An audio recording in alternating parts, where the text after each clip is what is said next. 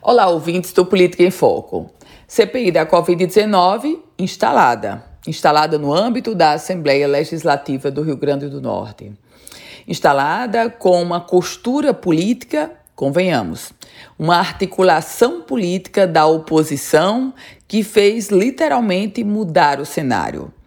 A formação do chamado Blocão, com 14 deputados de oposição, simplesmente trouxe agora a oposição como maioria na Assembleia Legislativa.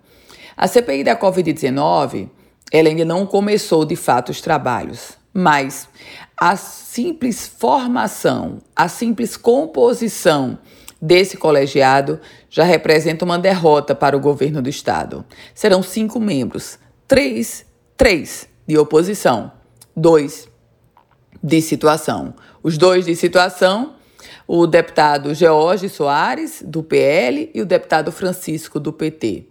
Os três de situação, deputado Kelps Lima, Gustavo Carvalho e Getúlio Rego. Há uma definição. A presidência dessa comissão vai ficar com o deputado estadual Kelps Lima, que é de oposição. Por outro lado, a relatoria, naturalmente, vai ficar com um dos dois deputados de situação, ou o deputado Francisco ou o deputado George Soares.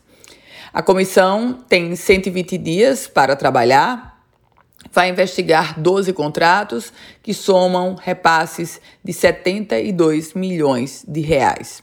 É aguardar os desdobramentos administrativos e políticos, naturalmente. Eu volto com outras informações aqui no Política em Foco com Ana Ruth Dantas.